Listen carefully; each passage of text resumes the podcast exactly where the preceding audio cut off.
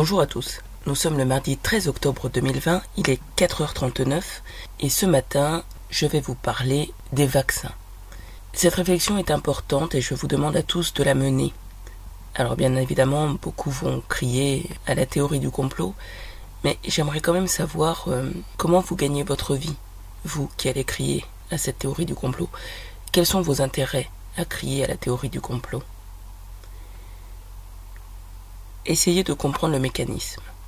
Il n'y a pas très longtemps, j'ai appris que, en temps de guerre, il y a une loi qui a été mise en place et qui disait que vous pouvez refuser les vaccins. On n'est pas obligé d'être vacciné et c'est une loi qui fait partie du code militaire. Elle fait partie du code militaire parce que, à l'époque, on considérait que finalement le vaccin était une arme. C'est une arme qui permettrait de décimer complètement une population finalement si on le décidait quelqu'un débarque, c'est déguisé en militaire français, et puis te fait croire que c'est pour t'aider, te renforcer, te machin. Et en fait, c'est ni plus ni moins que l'armée ennemie qui vient et qui vaccine toutes les troupes et qui décime toutes les troupes. Bah oui, parce que finalement, le vaccin, tu sais pas ce qu'il y a dedans. Alors voilà, on va partir d'un élément de réflexion. Mais attention, il est grave cet élément de réflexion. Sur la première vague du Covid, nous avons eu beaucoup de morts dans les EHPAD. Et beaucoup étaient les EHPAD de l'Est. Alors pourquoi? Pourquoi? Imaginons, on va imaginer ça, c'est une imagination, hein, c'est une histoire, euh, mais malgré tout elle peut avoir du sens. Imaginons qu'il y ait 5 ans, 6 ans, et peut-être même l'année dernière, hein, un laboratoire pharmaceutique qui avait envie de tester quelque chose.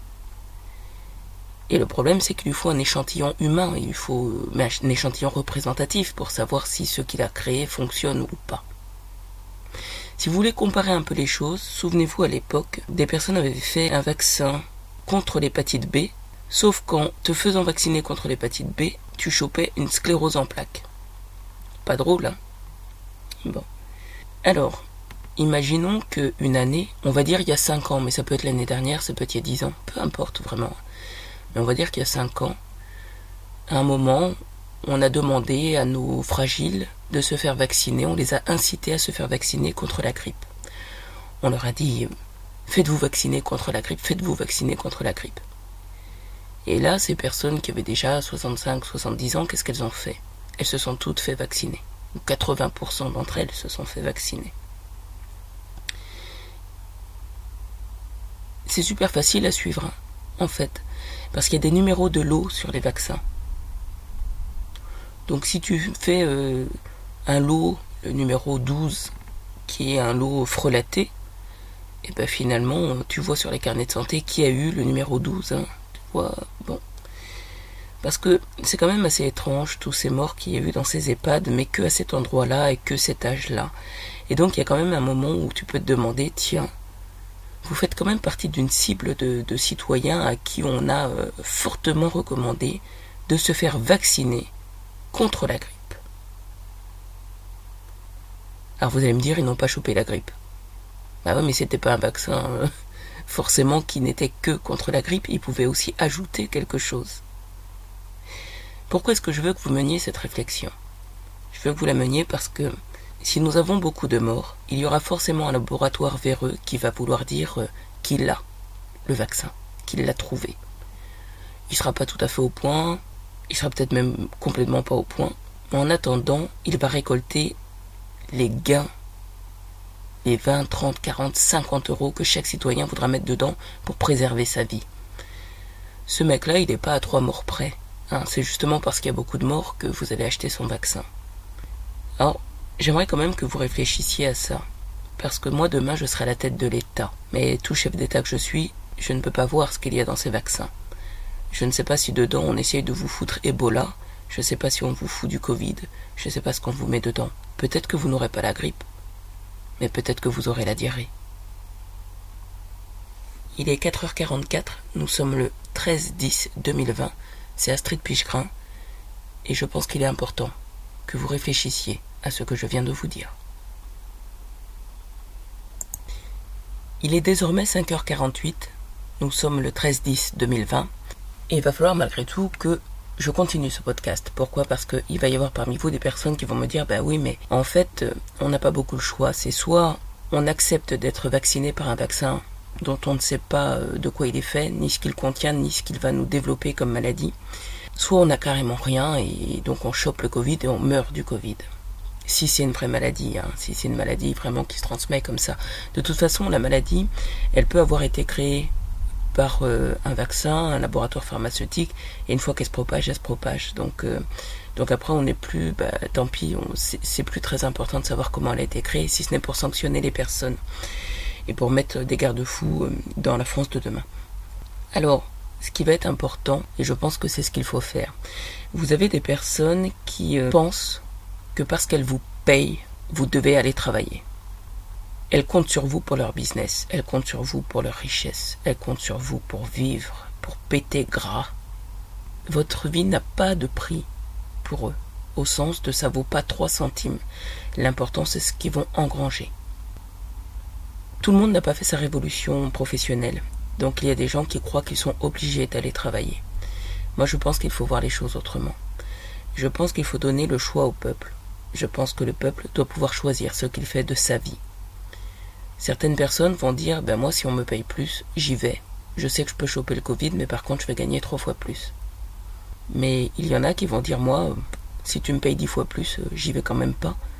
Pourquoi? Ben j'ai pas encore fait mes enfants. Donc si je chope le Covid et que je meurs, j'ai pas de lignée derrière. Et puis il y en a qui vont dire bah oui, moi j'ai fait mes enfants, mais ils sont petits, ils ont besoin de moi pour grandir. Et puis il y a des gens qui vont dire écoute, moi j'ai peut-être pas d'enfants, je compte peut-être pas en faire, mais ça n'empêche que j'ai le droit de vivre. Donc en fait, on va tous avoir des réflexions complètement différentes, et le regard sur la vie que nous allons avoir est un regard complètement personnel, complètement individuel, et il pourra même varier entre quatre personnes qui habitent dans le même logement. Il y a des choses qui sont importantes. Si tu partages un logement avec quelqu'un, moi je pense que tu n'as pas le droit de mettre cette personne en danger en décidant toi de sortir du logement, de choper le Covid pour trois pieds sept et de le ramener à la maison. Je pense que c'est purement dégueulasse. Parce que moi, si j'avais vécu avec euh, un mari, je parle pas du mien, mais un mari, qui me dit ouais, je peux gagner trois fois plus euh, en, acceptant ce chantier ou ce travail, etc. Mais attends, hey, tu te mets face à des gens qui ont le Covid, tu me le ramènes. Moi, je le veux pas, le Covid. Donc, je pense qu'on va avoir euh, des cellules familiales qui peuvent être avec des pensées complètement divergentes face à l'argent. L'argent, ça rend fou. Hein. Donc, ce que je peux vous dire, c'est qu'il y a quelque chose qui peut être important et à mon avis, il faudrait tendre vers là. Je vous invite à réécouter mes podcasts numéro 62 et 63 dans lesquels je vous donnais des indications. Donc, réécoutez-les, 62-63. Vous allez comprendre un petit peu, euh, reprenez l'explication que je donne sur le yo-yo euh, et sur la conduite qu'il faudra avoir et qu'il faudra adopter. Ce qu'il faut mettre en place, c'est donner la possibilité aux citoyens de rester chez lui. Il faut mettre en place un revenu universel. Ainsi, tu restes chez toi le temps qu'un vaccin soit trouvé. Et c'est là que ça va être super intéressant, parce qu'en fait, il y a des gens qui vont dire, moi, écoute, ma vie n'a pas de prix, je reste chez moi, même si je bouffe des patates, euh, c'est pas grave.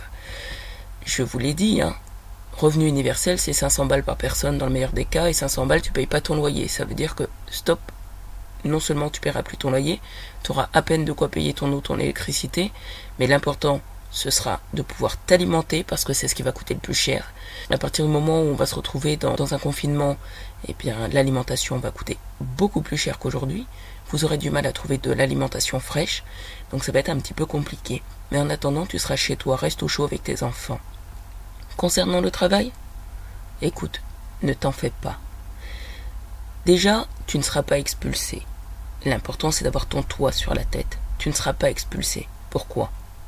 On va pas expulser tous les Français. Donc tu vas rester chez toi même si tu ne payes pas ton loyer. La France devra ensuite tirer les conséquences de ce qu'il a permis, c'est-à-dire d'acheter un logement, de le mettre en location et d'espérer que le crédit du logement soit remboursé par les locataires. Dans la France de demain, si tu loues un logement, il devra avoir été entièrement payé. Comme ça, si un jour le locataire n'a pas de travail, eh bien t'es pas pris à la gorge. Vous n'avez qu'à prendre enseignement de ça. Et c'est un très beau pied de nez parce qu'en fait c'est un revers de médaille Vous avez voulu vous dire, nous on a de l'argent, donc on va mettre en esclavage des gens qui n'en ont pas, qui ne peuvent pas acheter, et on va leur faire payer le coût de notre crédit.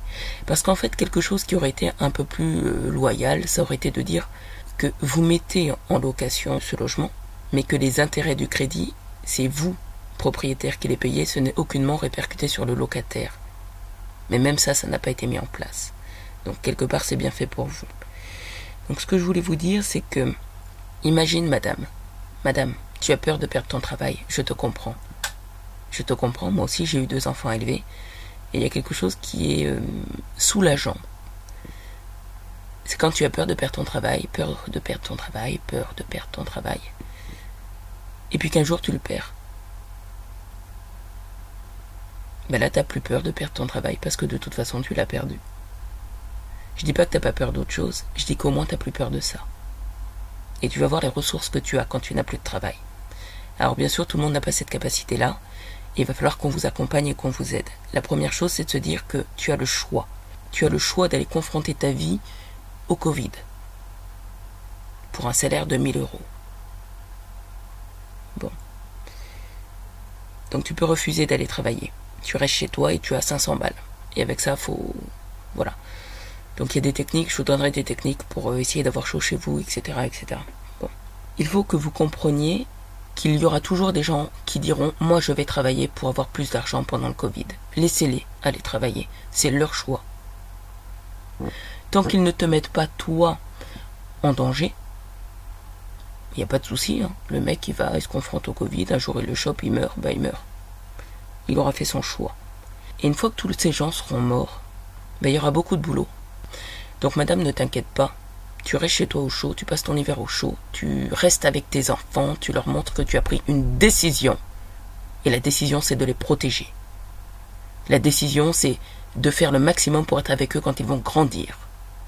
C'est ça ta décision de parent. Et tu laisses les autres. Allez travailler si vous voulez. Pour trois copecs je peux t'assurer qu'en sortie de Covid, il y aura énormément de travail. Et avec ta face de nègre, ta face de bougnoule, qu'on ne voulait pas embaucher, je t'assure que même toi, ils voudront de toi. Alors bien sûr, il n'y a pas que les Noirs et les Arabes qu'on ne veut pas embaucher. Il y a des personnes qui ne trouvent pas de boulot, puis il y en a qu'on trouve. Bon, c'est comme ça. Mais ce que je peux te dire, c'est qu'il y aura du travail. Donc sois patiente. Reste au chaud. Prépare ton Noël tranquillement et rends grâce au Seigneur que vous soyez en famille, avec un toit sur la tête et une petite soupe dans l'assiette pour Noël. Amen. Il est 5h57, nous sommes le 13 octobre 2020.